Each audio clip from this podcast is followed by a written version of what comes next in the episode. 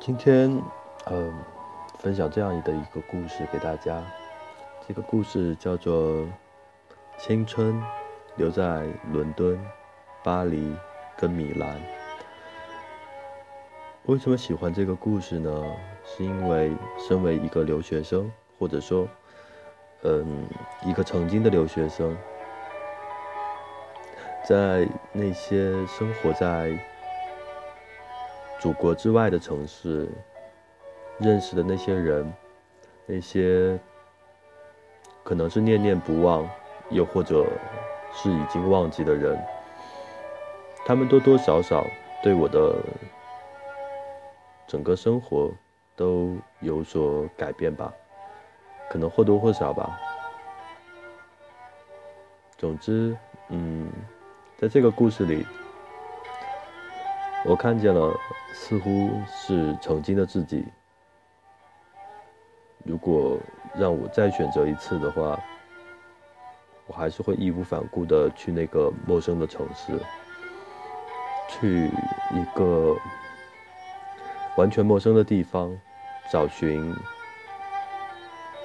找寻一份安全感、归属感。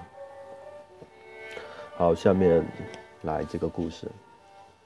青春留在伦敦、巴黎跟米兰。我不是个宿命论者，却总会喜欢上要远离自己的女孩，然后以注定似的，让她越来越小的背影变成感情的据点。这次的距离是台北到伦敦 g o d i n f i e l d 在伦敦西南边四十分钟车程的一个小镇，你可以说这个地方单纯质朴，建筑富有维多利亚风味。但你也可以说，若不是个留学的马子，鬼才会来这个偏僻到连英国人都不会来的地方。我也相信，当他一开始有出国念书的念头时，脑子里。不会出现这个连英文字典上都查无资料的地名。很多靠自己能力留过学的人都明白，那个出国深造的梦，背后代表着举目无亲、难吃的食物、狭小的房间跟共用的厕所，还有跟漂亮的招生目录上五颜六色截然不同的灰色生活。特别，英国还是灰中之灰，因为天气不但寒冷，还经常有雾。女孩就住在学校的宿舍，宿舍木板宿舍木板隔间挡不住隔壁的咳嗽声和伦敦的阴冷，但年轻可以抵挡一切。一张单人床，一个书桌。就塞满了空间。Tesco 的罐头水煮豆，配上培根的餐点，在纯真的眼睛里看起来华丽又丰盛。心里的杂念少，世界就会大。这简单的道理，竟要在多年后方能领悟。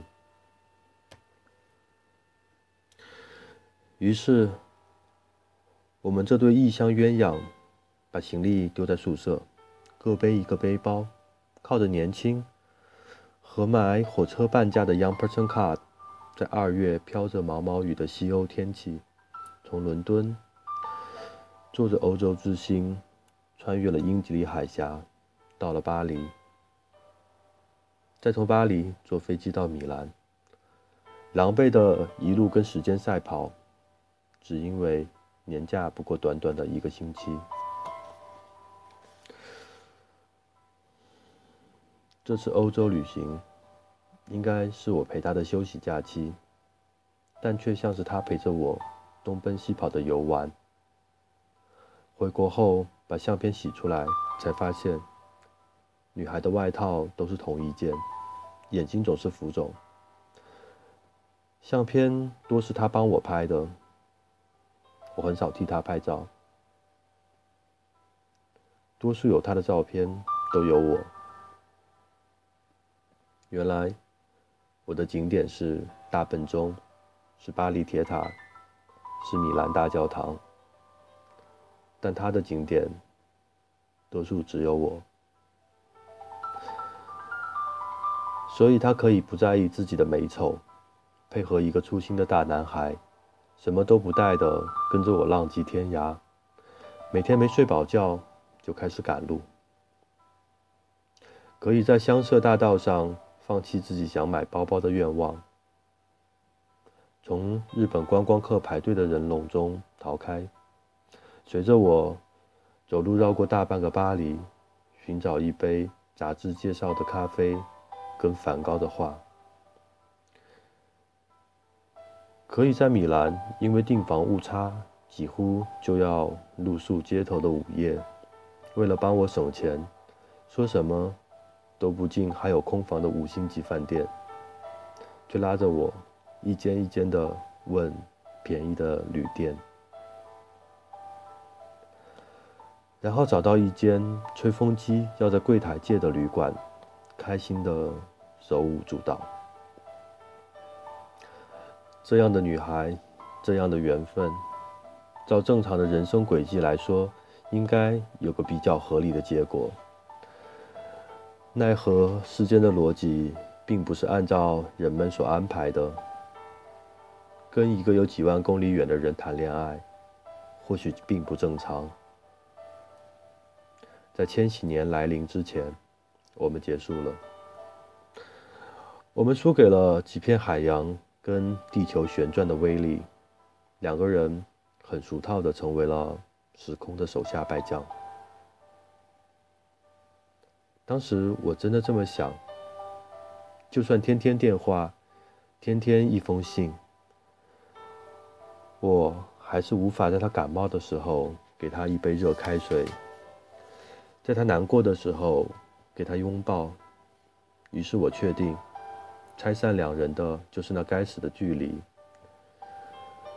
这是远距离一开始就注定了的俗套剧情。接下来的日子，我又遇见了不同的女生，慢慢的在更多人身上看到自己的投影，终于搞清楚自己自己错的很离谱。哪里来的狗屁命中注定？我是败在自己手下。年轻的我不懂女生的抱怨，不是要听你分析；不懂女生的愤怒，不是要听人讲道理；不懂一句伤人的话，是一万朵玫瑰也弥补不了的。即使你有一百套管理员工的方法，却没有一个方法适用于你的爱人。现在我懂了，体会到有些感情值得你用尽全力去争取，哪怕是天涯海角。然而命运不会让不珍惜的人得逞。女孩现在已经有两个小孩了，就算我比她老公可爱，也也可爱不过她的小孩，是吧？几年后，我去了十几个。我去了十几个国家，但是就是没有再回伦敦、巴黎和米兰。也许是阴差阳错没去成，但也有可能潜意识里，那是一块让我本就不想去触碰的地方。那记忆中的街道跟店面，跟女孩一样。都飘着某个年代的气味，像是一首随时会唤起青春和嘲笑自己的情歌。可是我相信，一定有一天，在伦敦某个刚下过雨的午后，我在 Harrow 的百货附近的咖啡馆，看着红色的双层巴士穿梭在抬头挺胸的英国人群里。跟我喜欢的人讲这个故事，我会用尽全力的让他明白，再也没有任何事物可以让我退却。而且，我会微笑着背上一个比他大两倍的包包，装着他的衣服、化妆品，没有怨言。我相信，一定会有那么一天的。今天的故事讲完了，我们把青春都留在哪座城市了呢？也许是在上海，也许在另一个城市，也许在伦敦，在巴黎。在米兰。总之，一定会有一个城市留住你的青春，留住你那些念念不忘，却可能必然会失去的回忆。晚安，祝你有个好梦。